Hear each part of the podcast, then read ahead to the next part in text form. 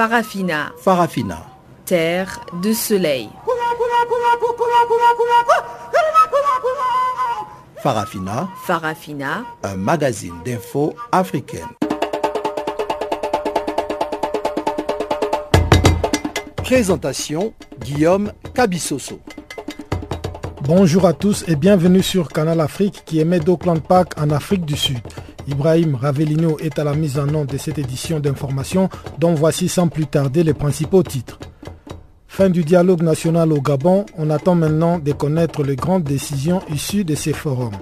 Début des opérations d'enrôlement des électeurs ce dimanche à Kinshasa en République démocratique du Congo. Six ans et demi de prison pour un opposant éthiopien reconnu coupable d'incitation au terrorisme. Voilà donc pour les grands titres. Je vous retrouve tout juste après le bulletin d'information de Pamela Kumba pour la suite de ce magazine des actualités. Bonjour Pamela.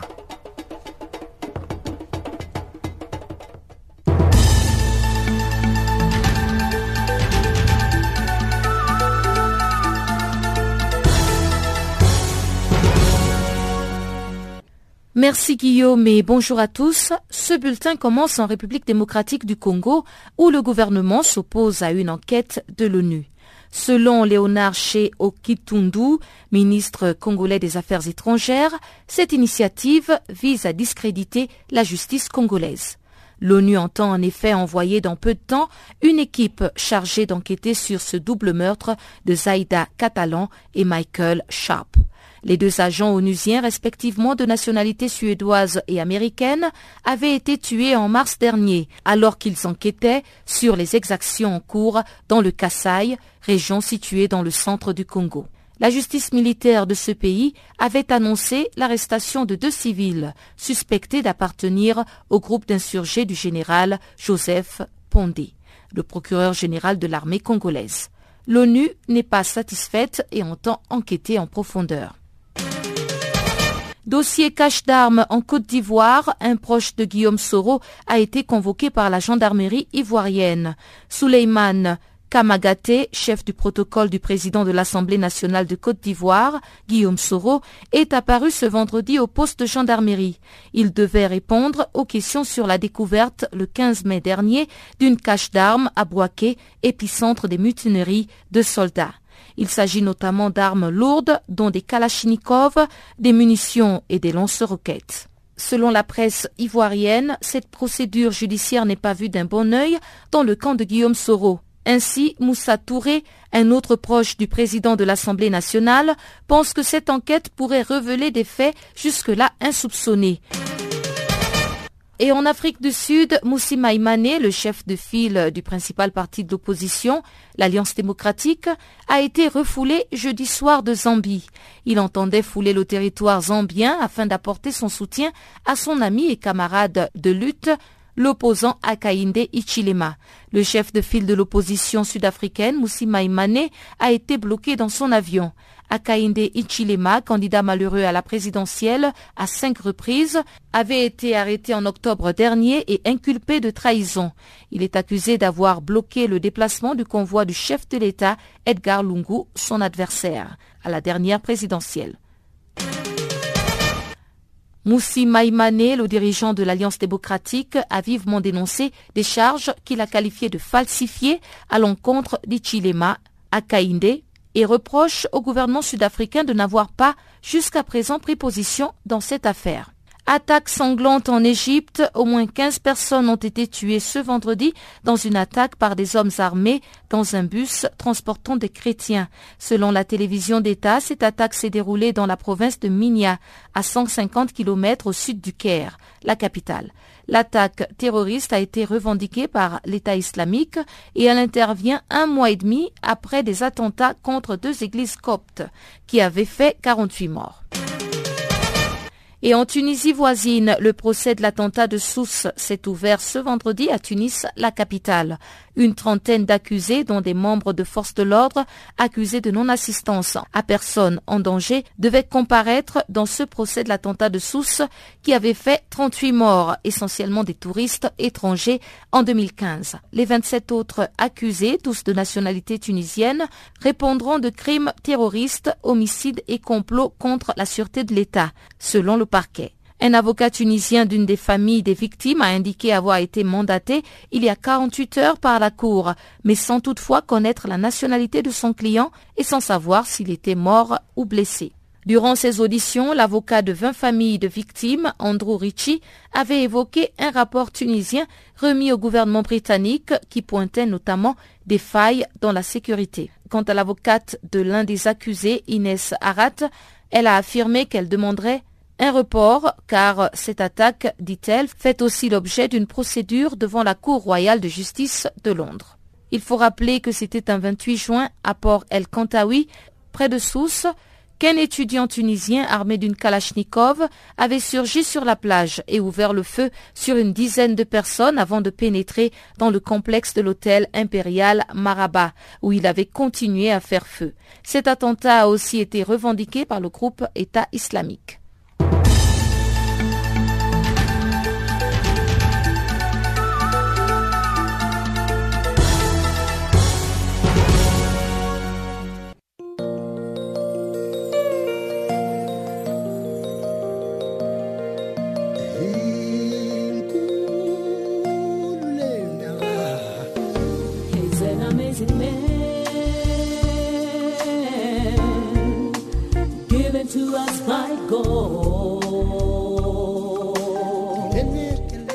Channel Africa. Écrivez-nous sur notre page Facebook Channel Africa. Faites-nous des tweets French Farafina ou bien Channel Africa 1.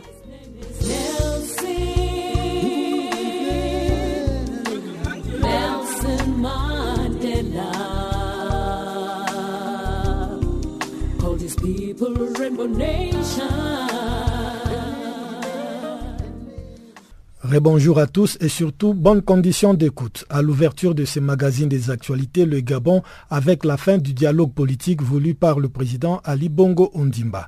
Les conclusions de ce dialogue devraient être transformées en texte de loi dans les prochains mois. Mais déjà, les grandes lignes levées par ce dialogue national font polémique puisqu'elles maintiennent entre autres le septennat pour le président de la République, tout comme la non-limitation du nombre de mandats pour le chef de l'État.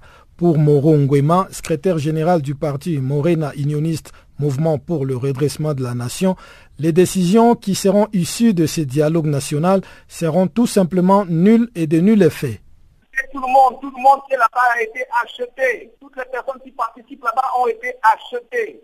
Si bien que pour vous, euh, les décisions qui sortiront de ce dialogue national seront nulles et sans effet normalement, puisque ce n'est pas souverain. J'attends, moi-même, on pourra discuter avec M. Ali Bongo, avec les autres, quand les choses seront vraiment bien positionnées. Je pense qu'ils sont rentrés dans beaucoup de précipitations. Ce genre de situation, j'avais déjà demandé à M. Ali Bongo de pouvoir se rencontrer et d'être capable de pouvoir véritablement engager des vrais débats. Moi, je pense que dans l'ensemble, le climat de discussion obéit à des principes où tous les protagonistes doivent pouvoir être là, animés normalement, non pas par les protagonistes, mais par des personnes extérieures qui puissent juger de quelque chose. Or, c'est devenu comme un débat interne, intra-gabonais entre nous à la fin. Donc, euh, voilà. C'est vrai que ça a apporté un climat, mais bon, je pense que euh, beaucoup de choses auraient pu être faites.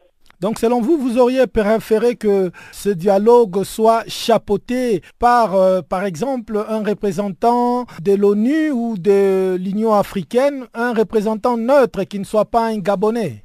Normalement, c'est pour ça que je dis qu'il est nul, parce que c'est comme ça que quand on accepte d'aller dans un dialogue, c'est pour réparer un problème, même vous-même. Quand vous, vous acceptez d'aller dans un dialogue, c'est qu'il y a un problème, vous reconnaissez donc un problème, n'est-ce pas? Bon, alors à partir du moment où vous reconnaissez qu'il y a un problème, pour que le problème soit véritablement résolu et de manière définitive ou à long terme, qu'est-ce qu'il faut? Est-ce que c'est la personne qui a été, qui s'est mis à se battre avec l'autre ou alors localement que nous pouvons avoir la certitude que les décisions vont être acceptées ou alors nous sommes convaincus quand même qu'un regard extérieur doit pouvoir apporter la certitude que les choses vont bien se passer. C'est pas le vrai débat. Parce qu'on en a eu plusieurs cas où les choses se passent toujours mal. Nous en sommes là depuis la conférence nationale.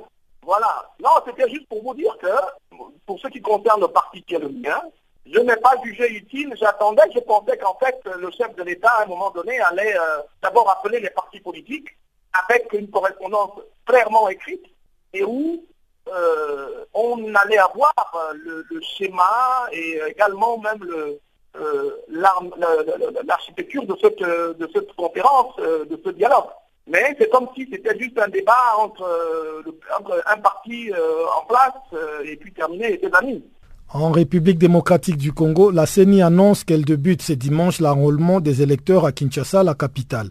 La Commission électorale nationale indépendante prévoit d'enregistrer plus de 4 millions d'électeurs dans cette ville de plus de 8 millions d'habitants et elle se déclare optimiste car, selon elle, l'expérience dans les provinces montre que le nombre d'enrôlés dépasse toujours les prévisions. C'est une correspondance de Jean-Noël Bamouenze depuis Kinshasa. L'opération a déjà pris fin dans 13 des 26 provinces que compte la République démocratique du Congo et elle est en cours dans d'autres. À ce jour, le nombre d'électeurs enrôlés s'élève à 23 800 000.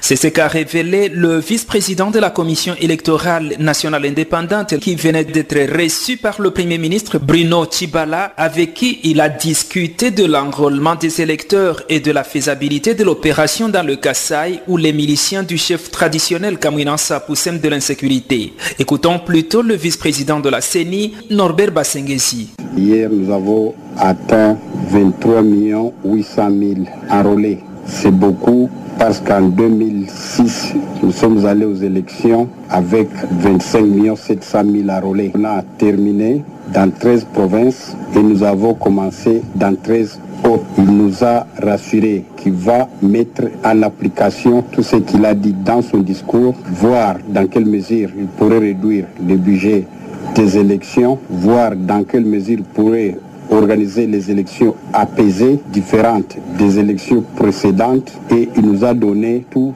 son appui et que tous les engagements pris par les gouvernements, il doit les continuer au nom de la continuité de l'État. Nous ne dormons pas, nous ne pouvons pas organiser les élections sans les Kassai, parce qu'à ce moment, il se poserait le problème de légitimité. Il faut qu'à un certain moment, nous nous dépassions tous et que nous du Kassai et. La commission électorale a effectué un test des matériels d'enrôlement jeudi ici à Kinshasa. Elle a enrôlé 24 chefs de quartier représentant les 24 communes de la capitale de ce pays. Le gouverneur de la ville-province de Kinshasa, André Kimputa, leur a demandé d'aller sensibiliser les habitants de leur quartier et leur commune pour faciliter la tâche à la CENI qui doit réussir à enrôler 4 400 000 électeurs, même si le nombre d'enrôlés dépasse souvent les prévisions, comme l'explique le rapporteur adjoint de la commission, Onesim Kukatula. Ce sont des prévisions, je le dis bien, mais l'expérience a démontré que dans d'autres provinces, on dépasse des prévisions. Il est possible qu'on puisse dépasser les prévisions, surtout qu'on a tenu compte également des nouveaux majeurs, des majeurs d'horizon, parce que nous allons aller jusqu'à 16 ans et donc euh, les prévisions seront probablement dépassées. Au total, nous avons pour la ville-province de Kinshasa 4 413 038 électeurs attendus qui sont répartis dans 969 centres d'inscription. Les 24 communes sont concernées, mais pour un début, pour les 28, dimanche 28, on démarre avec 4 communes. Gombe, Kinshasa, Lingwala et Barumbu. Ce dimanche, les bureaux d'enrôlement seront ouverts à partir de 7 heures locales et déjà la majorité présidentielle, l'ancien appel à ses militants ainsi qu'aux autres Congolais de se faire enrôler car c'est l'unique voie d'accès au pouvoir dans ce pays. Mais il faut dire que cette famille politique du chef de l'État n'exclut pas la tenue d'un référendum qui doit permettre aux Congolais de s'exprimer sur des questions d'importance capitale en cette période difficile que traverse la République démocratique du Congo. Écoutons plutôt le secrétaire général adjoint de la majorité présidentielle, Joseph Kokonyangi, d'abord sur l'appel à l'enrôlement. J'en appelle à toutes les ligues de jeunes de la famille politique majorité présidentielle, toutes les ligues de femmes et toute personnalité de la majorité présidentielle et associations affiliées de se ranger comme un seul homme pour aller se faire enrôler. Je demande aux autres, nos amis qui réclament les élections tous les jours, nous avons suivi dans toutes les provinces où l'enrôlement s'est déjà fait. Nos amis ne se font pas enrôler. Mais je crois que s'ils veulent avoir le pouvoir, ils doivent aller se faire enrôler. Je crois que c'est un devoir civique. Le temps est arrivé pour que les Kinois comprennent la réalité. L'enrôlement commence à Kinshasa et les Kinois vont voir eux-mêmes à partir du 28 qui aime les élections. Même si la majorité présidentielle ne s'est pas encore prononcée quant à ce. Les référendums, c'est une élection. Et c'est prévu dans l'article 5 de la Constitution. La Commission électorale nationale indépendante prévoit de clôturer l'enrôlement en juillet prochain afin d'organiser les élections attendues en décembre, même si plusieurs observateurs doutent déjà de la tenue de ces élections prévues cette année. Channel Africa Kinshasa, Jean-Noël Bamouizé. Toujours en République démocratique du Congo, les communautés de la province du Nord Kivu s'engagent à s'impliquer dans la lutte contre les groupes armés en province. Elles demandent aussi l'identification des groupes armés qui insécurisent la population. Les représentants des communautés sont allés plus loin en appuyant même le message du gouverneur de province sur l'identification des populations Hutus qui migreraient du Nord Kivu vers l'Ituri, accusés d'être en connivence avec les groupes armés FDLR. C'est un reportage de Gisèle Kaimbani depuis Goma. Les communautés du Nord Kivu soutiennent le message du gouverneur du Nord Kivu sur l'identification des personnes qui migrent de cette province vers les Touris.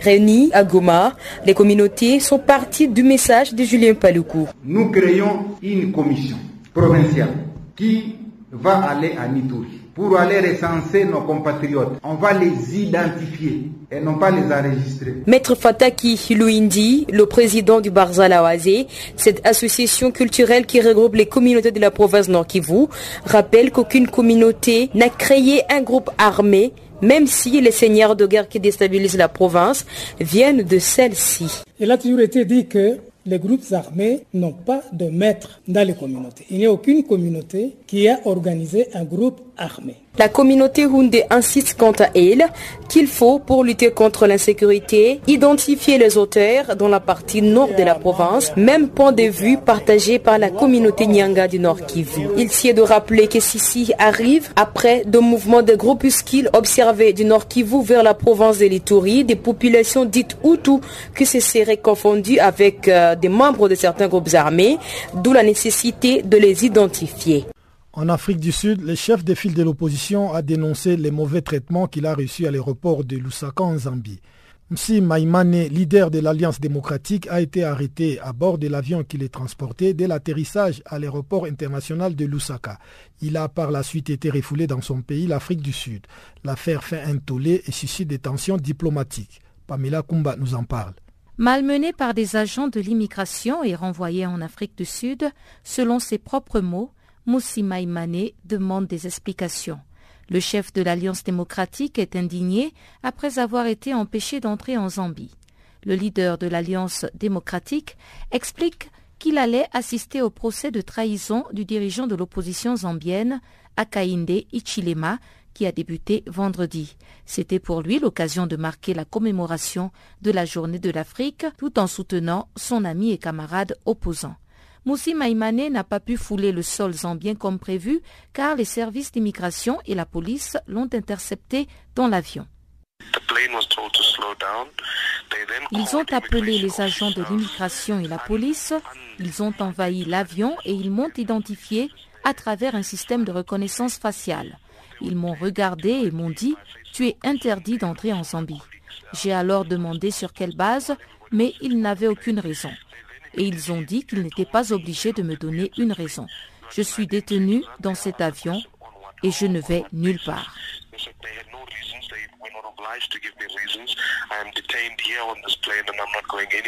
Emmanuel Mwamba, le haut-commissaire de la Zambie en Afrique du Sud, a justifié cet incident en affirmant que Lusaka était très préoccupé par la déclaration de Moussi Maïmane, selon laquelle il mettrait la pression sur les tribunaux pour libérer Ichilema.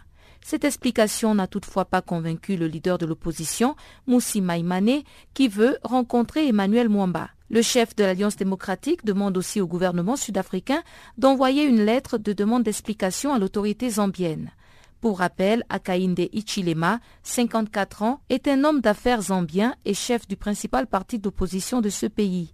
Il avait été arrêté début avril et inculpé pour trahison. Il est accusé notamment d'avoir entravé le déplacement du convoi du chef de l'État, son rival à la présidentielle, Edgar Lungu. Quant à Moussi Maïmane, le chef de file de l'opposition sud-africaine, il n'entend pas laisser cette affaire, mais il promet tout faire pour repartir en Zambie et soutenir son camarade opposant Akainde Ichilema. Le tribunal de Niamey au Niger a statué vendredi sur la forme de l'affaire de l'opposant Amadou Djibo Ali Dimax, président de la coalition des partis de l'opposition, poursuivi pour incitation au complot visant à renverser le régime en place. La juge en charge du dossier a en effet rejeté les exceptions soulevées par les avocats et prévoit de juger les fonds de l'affaire lundi prochain. Les précisions de notre correspondant Niamey, Abdul Razak Idrissa. À la première audience du lundi dernier, les avocats de Amadou Jibo Ali Dimax avaient soulevé des exceptions de nullité de la procédure et même de la poursuite de leurs clients. Ce vendredi matin, la juge en charge du dossier les a toutes rejetées et décidé d'aller au fond du dossier lundi prochain. Maître Munkele bâtonnier de l'Ordre des avocats du Niger et membre du Conseil des avocats du président du Front pour la restauration de la démocratie et la défense de la République. Nous avions posé des exceptions tenant à la nullité de la procédure et à la nullité même de la poursuite. Parce que l'enquête telle qu'elle a été diligentée ne répondait pas aux règles et procédures prescrites à la matière. Et la procédure de, et la procédure de flagrant délit qui avait été usitée par le ministère public n'est pas celle qui sied en l'espèce. Le juge, dans sa décision, a estimé que les exceptions que nous avions soulevées ne sont pas fondées et qu'il a décidé, a décidé de nous renvoyer au jugement au fond sur les reproches qui sont faits à M. Jibo Ali. Ce qu'on lui reproche, c'était d'avoir suggéré des actes de nature à changer le régime. Nous contestons formellement cette incrimination.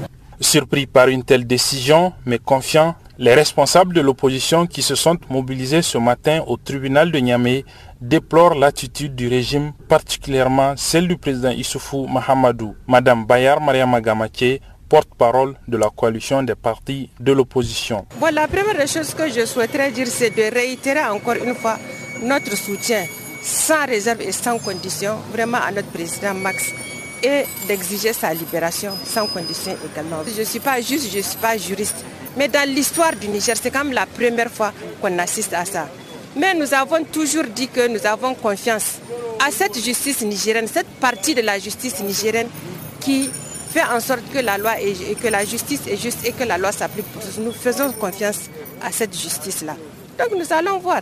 Lundi, c'est bientôt, c'est pas trop, c'est pas trop long. Il n'y a même pas longtemps, il y a une télé de la place qui a rappelé et qui a dit ce que Issou Mahamadou a reproché au président Tanja. Il a reproché au président Tanja de violer la constitution, de euh, mettre à mal les institutions du Niger. Je le lui rappelle, dans l'histoire politique du Niger, aucun homme politique n'a fait en termes de violation de la constitution, en termes de violation des droits de l'homme que Issouf Mahamadou. Donc il faut que ça s'arrête. Et nous, nous n'allons pas arrêter le combat jusqu'à ce qu'on restaure la démocratie dans notre pays. Lundi prochain, ce sera donc les plaidoiries du ministère public et du Conseil des avocats de Amadou Jibo Ali Dimax que la juge en charge du dossier va écouter et décider de son sort. S'il est condamné, il risque une peine allant de 10 à 20 ans de prison selon le code nigérien. Abdullah Razak Idrissa à Niamey pour Channel Africa.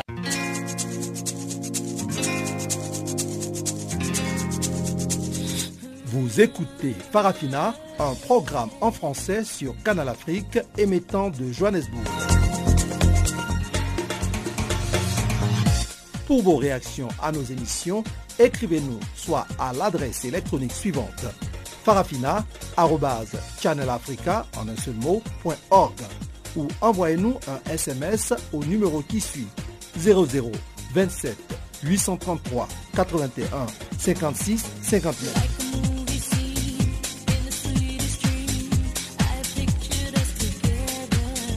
Notre adresse électronique farafina.channelafrica en un seul mot.org ou par SMS 0027 833 81 56 59.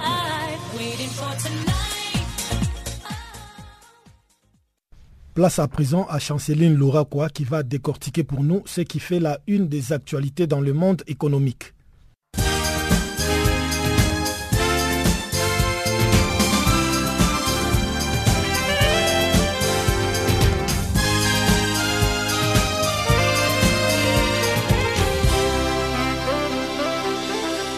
Bonjour. Les présidents tanzaniens John Magufuli et son homologue ougandais Yoweri Museveni ont signé ce vendredi à Kampala un accord intergouvernemental. Cet accord va servir à commencer la construction du pipeline de pétrole brut des Oima en Ouganda vers le port de Tanga en Tanzanie. C'est un jalon important pour les projets qui devraient commencer à pomper les pétroles ougandais sur les marchés internationaux en trois ans.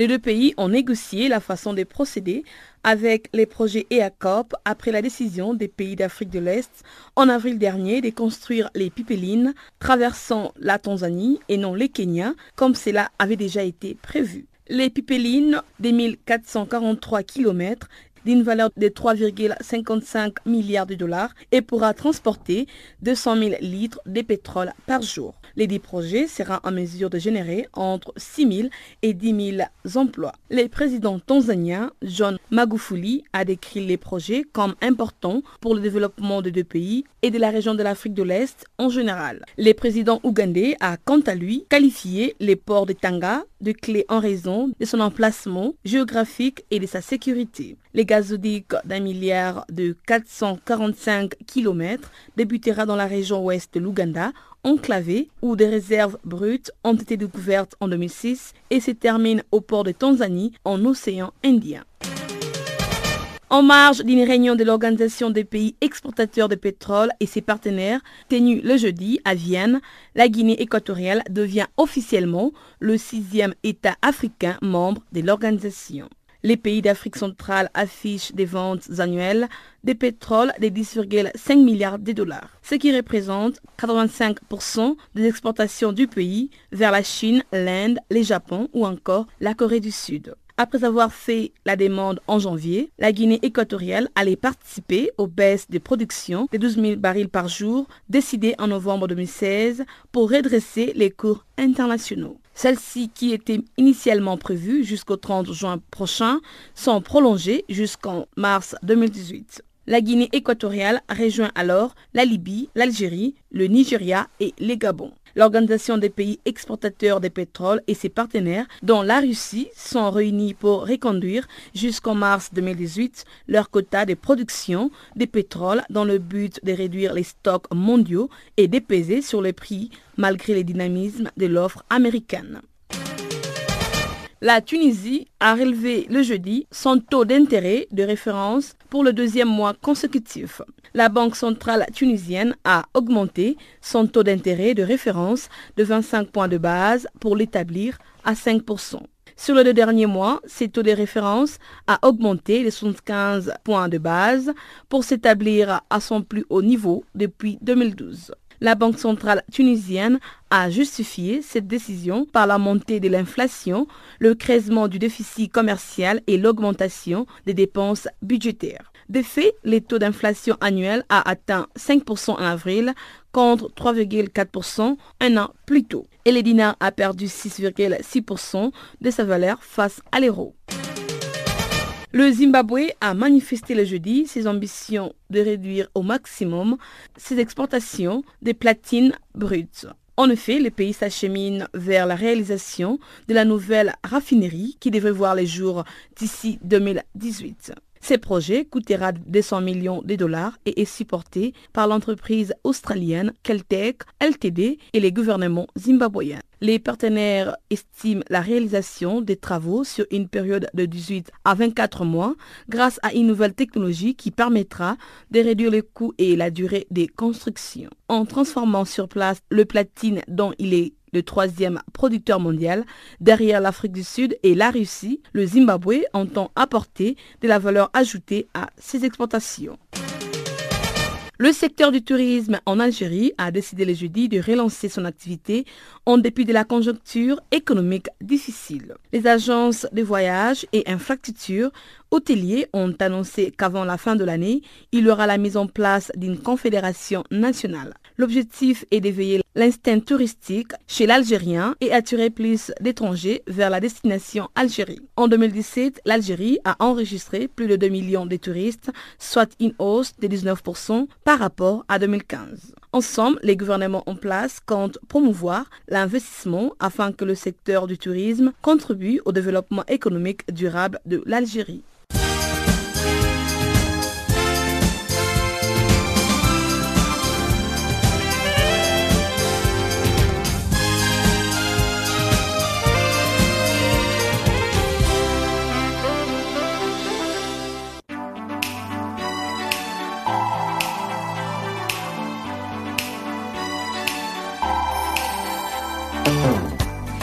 Si vous ratez les points chauds de l'actualité cette semaine, si vous ratez les points chauds de l'actualité cette semaine,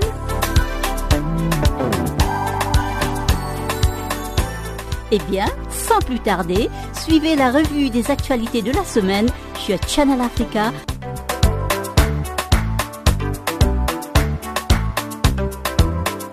Retrouvez le podcast sur nos sites internet www.channelafrica.co.za.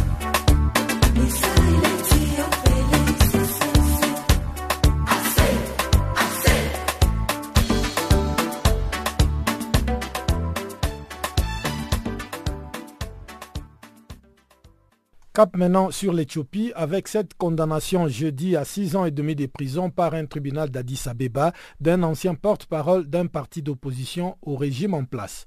Jonathan Tesfaye, ancien porte-parole du parti Semayawi Blue Party, avait été reconnu coupable la semaine dernière d'incitation au terrorisme. Il avait été arrêté en décembre 2015 après avoir accusé la coalition au pouvoir, le Front démocratique révolutionnaire du peuple éthiopien, d'user de la force contre le peuple plutôt que de privilégier le dialogue pacifique avec le public. Le président du Blue Party, Yassiwas Asefa, a indiqué que Jonathan ferait appel de cette condamnation en invoquant son droit à la liberté d'expression.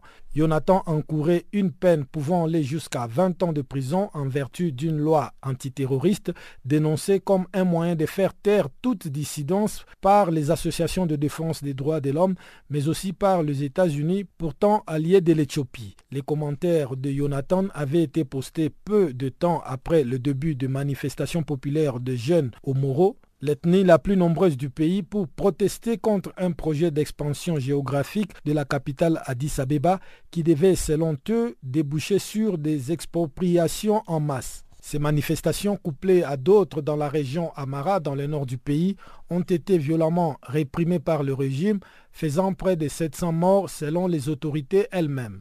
Elles ont conduit les gouvernements à décréter l'état d'urgence en octobre 2016 et à les reconduire pour quatre mois en mars. Dans une lettre publiée jeudi, 13 organisations de défense des droits humains ont appelé les conseils des droits de l'homme de l'ONU à faire pression sur l'Éthiopie pour qu'elle puisse autoriser une enquête indépendante sur les atrocités commises par les forces de sécurité pour supprimer les manifestations pacifiques et l'expression d'opinions indépendantes. Lors d'une visite en Éthiopie début mai, le haut commissaire aux droits de l'homme de l'ONU avait regretté ne pas avoir été autorisé à se rendre dans la région où la contestation a été la plus marquée. Le Premier ministre Haïlé Mariam Saleh avait clairement indiqué fin avril qu'il refusait toute enquête indépendante sur la répression des manifestations. Les 13 organisations, dont Reporters sans frontières et Human Rights Watch, ont aussi demandé la libération immédiate des journalistes, défenseurs des droits de l'homme, dirigeants d'opposition et autres manifestants arbitrairement détenus pendant et depuis les manifestations. L'Afrique est mal au point à cause de ses dirigeants. C'est ce que pense en tout cas l'analyste politique Dr Gaston Calombo.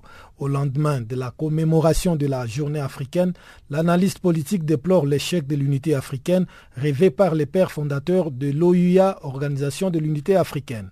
Suivez ces propos recueillis ici par Pamela Kumba. On a constaté quand ces chefs d'État sont au pouvoir, c'est simple, ils s'installent, ça devient une, une clique familiale euh, qui se fait dans les clés de l'État et, sans impunité aucune. Et ça, ça se passe partout. Regardez euh, ce qui se passe au Congo démocratique, ce qui se passe au Congo d'en face, ce qui se passe euh, au Gabon. Donc partout là-bas, les gens ne veulent pas quitter le pouvoir. Pourquoi est-ce qu'ils ne veulent pas quitter le pouvoir? Parce qu'il est assis sur une mine d'or. Quand tu es assis sur une mine d'or où personne ne peut te contredire, hein, tu ne vas pas partir. Tout simplement, c'est aussi simple que ça. Et regardez aujourd'hui dans quel état le président Mugabe a mis son pays. C'est pour dire, dire que moi, je suis convaincu que le jour où tous ces chefs d'État qui sont en train actuellement de piller l'Afrique, de, se mêler dans la corruption à, des, échelles très, très grandes, vous n'avez qu'à aller dans les euh, Panama Papers, vous allez trouver le nom de, tous ces gens qui, qui, qui se disent président de la République et qui sont en train de voler leur propre peuple. Moi, je crois que ce sont ces gens là-bas qui sont le mal. le mal que l'Union africaine est en train de traverser doit d'abord trouver sa solution à ce niveau-là. Il y a une injustice qui est en train de se passer là, et le monde entier regarde. Bon, ce sont les Africains, ils ne savent pas diriger. C'est comme les Africains. Oh, ces gens-là ne savent pas diriger leur pays, ils ont encore besoin de, euh, de, l'homme blanc pour venir leur montrer comment diriger. Mais ça, ce n'est pas une bonne image pour, euh, pour nous qui avons quand même grandi dans, ce, continent et qui avons que, avec un peu de bonne volonté, on peut faire beaucoup, mais c'est vraiment dommage que nos dirigeants nous aient trahis. Moi, moi je crois que c'est une trahison euh, au niveau de, tous les chefs de l'État africain parce qu'ils ont refusé de jouer leur rôle, de mettre l'Afrique comme le, père fondateur l'avait prévu. L'Afrique, l'Afrique devait, venir, devait devenir donc une seule famille. L'unité de l'Afrique, c'était ça, donc l'organisation de l'unité africaine. Une seule famille où les problèmes, comme on dit chez nous, se résout euh, en dessous de, de à palabres et on termine, euh, on termine le problème, ce qui n'est pas le cas chacun dans son coin, volant comme il peut, avant qu'on vienne les chasser ou avant qu'il ne meure de sa belle mort, comme il y en a qui ont décidé de, mourir président, comme c'est le cas au, Cameroun, au Zimbabwe. Euh, vous pouvez donc suivre mon regard. Alors, euh, docteur, vous parlez d'un changement à la tête de, nos États africains, mais est-ce que nous avons une relève politique qui pourra faire mieux? Parce qu'on est parfois confronté à ce type de, situation où un président est euh, démis de ses fonctions ou bien il quitte le pouvoir et l'opposant qui vient au pouvoir fait même des choses pires que euh, ce que le, président qui était critiqué faisait. Oui, cette classe-là existe effectivement. J'ai vu cette classe là-bas en Égypte après le, printemps arabe. J'étais sur place là-bas. J'ai vu comment les jeunes gens se sont organisés. En fait, c'était une révolution des jeunes gens. Malheureusement, cette révolution a été détournée par, euh, par les, frères musulmans qui sont passés à travers toutes ces mailles là-bas pour montrer qu'ils pouvaient diriger le pays. on sait où est-ce que c'est arrivé. Vu ces jeunes gens là-bas, ils avaient la volonté d'amener le pays loin. Regardez aujourd'hui, nous avons le cas de la France où vous avez un président qui vient de commencer sa vie euh, pas politique, sa vie présidentielle à 39 ans. Et vous avez vu comment même les espoirs du monde entier sont pratiquement sur ces, jeunes gens parce que on sait que l'ambition que quelqu'un à cet âge-là, l'énergie qu'il a, ça peut soulever des montagnes. Cette relève-là, elle existe. Mais regardez dans presque tous les pays africains, ils ont mis en place des, systèmes euh, euh, dictatoriaux qui font que même quand on organise une élection qui est crédible, mais en fin de compte, on se retrouve toujours avec un de ces, un de ces messieurs là-bas à la tête du pays. Parce qu'ils ont, c'est déjà devenu un réseau. moi, je crois que ce qu'il faudra faire en fait pour l'Afrique actuellement, c'est faire table rasa, comme on le dit, euh, chasser tous ces gens-là qui sont au pouvoir et recommencer avec une nouvelle génération. Clôture ce vendredi à Kampala, en Ouganda, de l'atelier d'échange sur les systèmes de gestion durable des forêts en Afrique. Pendant cinq jours, les conférenciers venus de plusieurs pays d'Afrique ont notamment débattu des questions touchant aux semences, aux maladies des plantes, à la certification des forêts et tant d'autres. Plus de détails avec Adjima Chombiano, professeur à l'université de Ouagadougou au Burkina Faso. Alors, euh, les communications sont articulées autour de certaines thématiques importantes, et dont essentiellement la question des semences en termes de qualité des semences, en termes de diversité des semences, en termes de mise en place des centres spécialisés pour pouvoir donc euh, octroyer aux différents producteurs ou planteurs des semences de qualité. Donc ça, c'est la première grande thématique. La seconde porte sur les ravageurs et les maladies des plantes et des forêts parce qu'il est ressorti que quand on examine surtout certaines plantations, on se rend compte qu'il y a beaucoup de plantations qui souffrent de certains ravageurs qui sont généralement des insectes ou de certaines maladies. Alors maintenant, la question qui se pose, comment gérer efficacement ces fléaux de la forêt pour permettre à ces forêts de pouvoir accomplir convenablement leurs fonctions ou leurs services écosystémiques? Donc ça, c'était la seconde thématique. Puis, il y a eu la thématique de la certification des forêts, Parce que là aussi, on se rend compte qu'à l'échiquier mondial, l'Afrique vient loin en arrière par rapport aux forêts qui sont certifiées. Alors, il se pose clairement la question de la traçabilité des produits qui sont issus de nos forêts. Et naturellement, quand une forêt est certifiée, c'est en même temps un outil de gestion durable de cette forêt. Alors, comment on va inciter les différents États et les différents acteurs à aller vers la certification de leurs forêts, ce qui leur permettra de disposer d'outils efficaces de gestion de leurs forêts. Donc ça, c'était la troisième thématique importante. Puis, il y a eu la question, on a discuté également de la question de la RED+, hein, la réduction des émissions dues à la déforestation et à la dégradation des terres hein, ou des forêts voilà, qui a été largement discuté. Quelles sont les différentes initiatives que nous avons à l'échiquier africain? Quels sont les pays qui sont en avance? Quels sont ceux qui sont à la peine Quels sont les problèmes qui sont liés à l'arrivée de l'essentiel des pays sur le marché du carbone? Donc ces questions ont également été discutées. Ça, c'est sur le plan tout à fait théorique. Maintenant, euh, sur le plan pratique, quels sont les instruments dont vous disposez exactement pour euh, arriver à mettre en pratique tout ce que vous avez arrêté sur le plan euh, théorique? Oui. Et je crois que les points théoriques trouvent déjà son fondement pratique dans l'organisation de, cet atelier. Parce que pouvoir faire venir, les, je dirais donc, les experts des différentes régions de l'Afrique, constitue déjà un outil pratique de partage d'expérience, de partage de, je dirais, d'expériences réussies et d'échecs.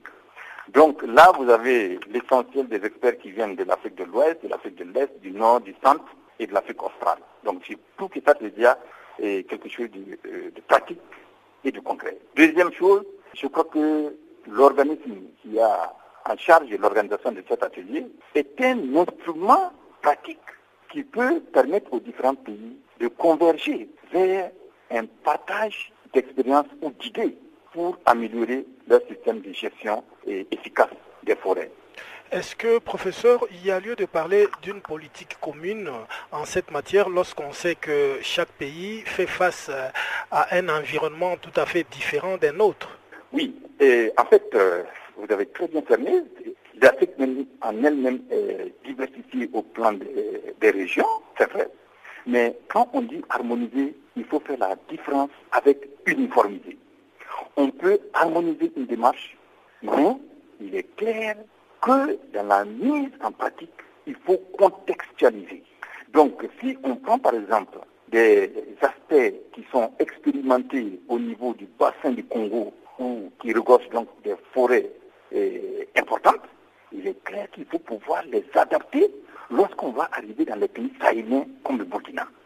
Donc, alors, cette instance ou cet atelier nous permet vraiment de discuter des méthodes et des mécanismes.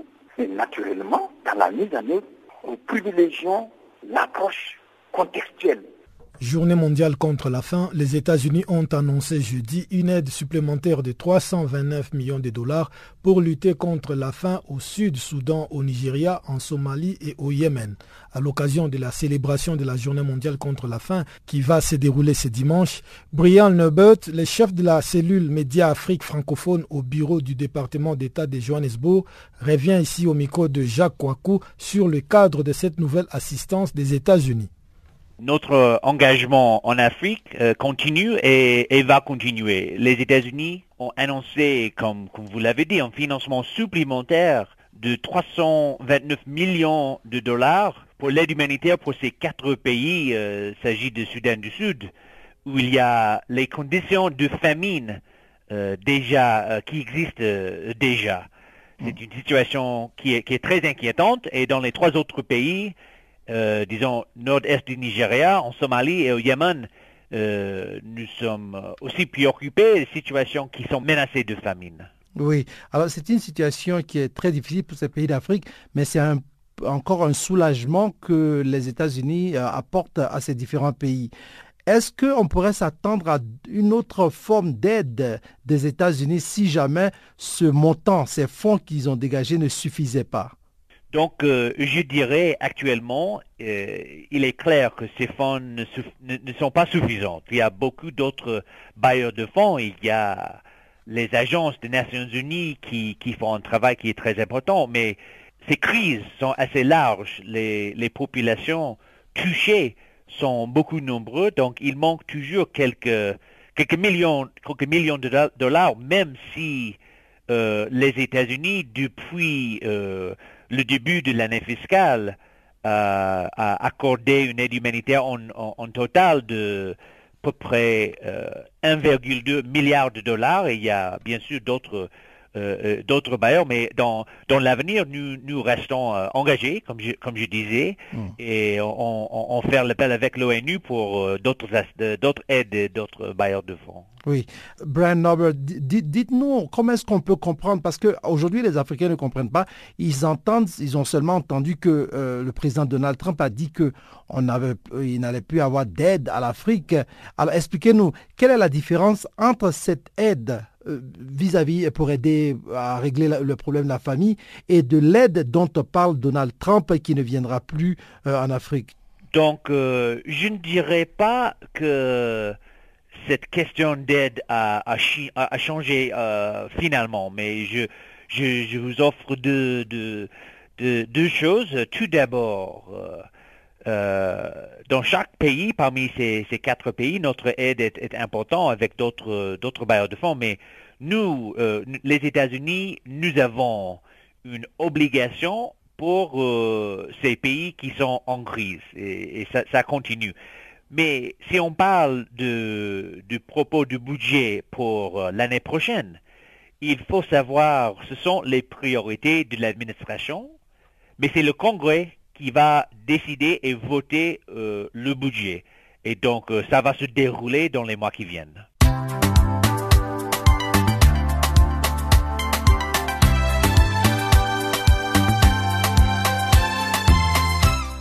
Farafina, Farafina.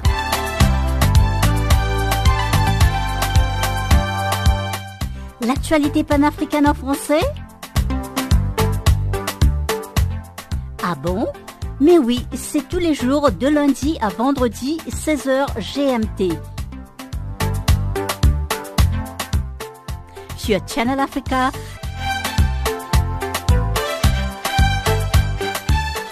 Et n'oubliez surtout pas de tweeter French Farafina.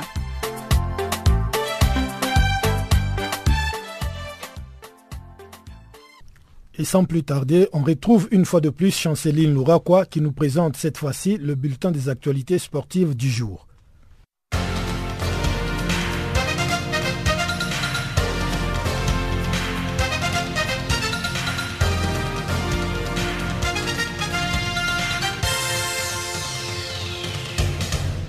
Chers auditeurs de Channel Africa, bonjour. La Fédération ivoirienne de football annonce ce vendredi la nomination de Kamara Ibrahim au poste de sélectionneur des locaux.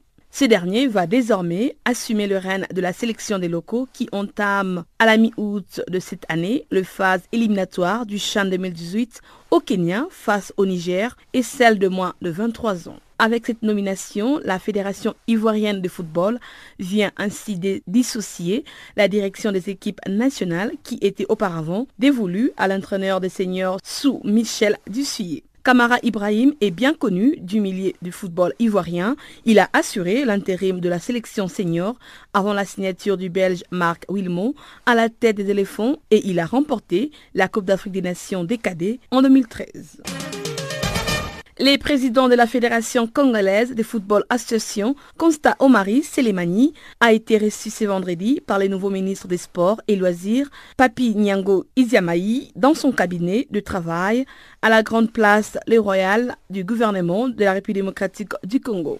Pour cette grande première rencontre entre les numéros 1 du sport roi, Devenu dans l'entretemps deuxième vice-président de la Confédération africaine de football et le nouveau patron du mouvement olympique et sportif congolais, il a été question d'échanges de civilités et de félicitations réciproques entre les deux personnalités. Au cours de leur entretien, la problématique des infrastructures et les installations sportives d'urgence n'a pas manqué de revenir sur la table d'échange, de même que l'accompagnement du gouvernement de la République en ce qui concerne le championnat national de l'élite de la Ligue nationale de football qui demeure le socle, le ciment par excellence de l'unité nationale.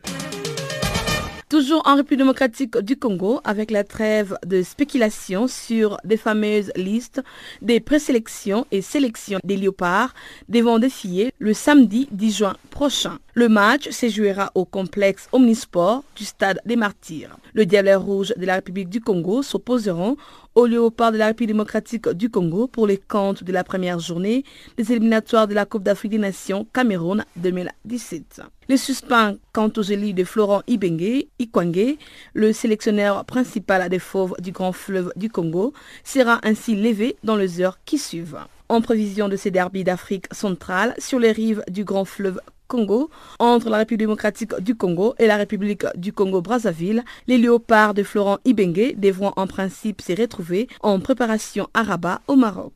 La phase finale de cette Cannes, Cameroun 2017, se jouera du 19 janvier au 10 février 2019 au Cameroun. Et le tirage au sort est prévu au mois de septembre 2018 au Palais des Congrès de la ville d'Eboloa, à 157 km au sud de Yaoundé, la capitale camerounaise. Les autres cinq prochaines journées se joueront en effet l'année suivante, en 2018, avec un très attendu le Libéria contre la République démocratique du Congo à Monrovia au mois de mars de l'année prochaine. Dans l'autre match du groupe G, le Zimbabwe et le Libéria s'affronteront à Harare le 10 juin 2017. Au Sénégal, après leur succès initial probant face à l'Arabie Saoudite sur le score de 2 buts à 0, les Lionceaux ont été stoppés par les États-Unis. Ils se sont battus sur le score d'un but à 0 le jeudi lors de la deuxième journée du groupe F du mondial de moins de 20 ans.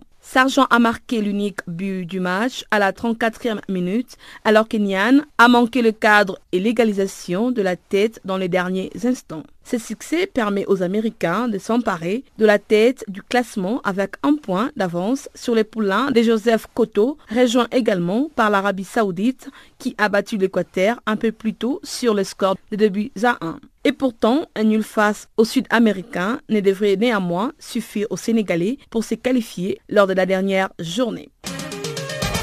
Le sélectionneur sud-africain Stuart Baxter a dévoilé le jeudi sa liste de 25 joueurs retenus pour le déplacement au Nigeria. Le Sud-Africain devront s'opposer aux Nigériens les 10 juin prochains dans le cadre de la première journée des éliminatoires de la Coupe d'Afrique des Nations 2019. Parmi tant d'autres, nous citons Bongani Zumbu, Tokelo Ranti et le gardien Ronway Williams de Super Sport United qui viennent d'effectuer leur retour.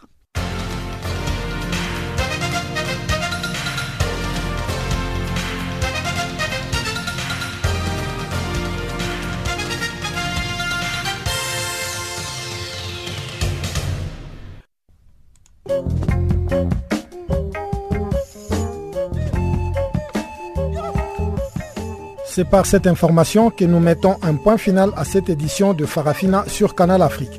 Toute l'équipe du service français vous remercie pour votre compagnie et vous donne un nouveau rendez-vous pour demain. En attendant, Guillaume Cabissoso vous souhaite de passer une agréable journée ou soirée selon le lieu d'où vous nous recevez. Au revoir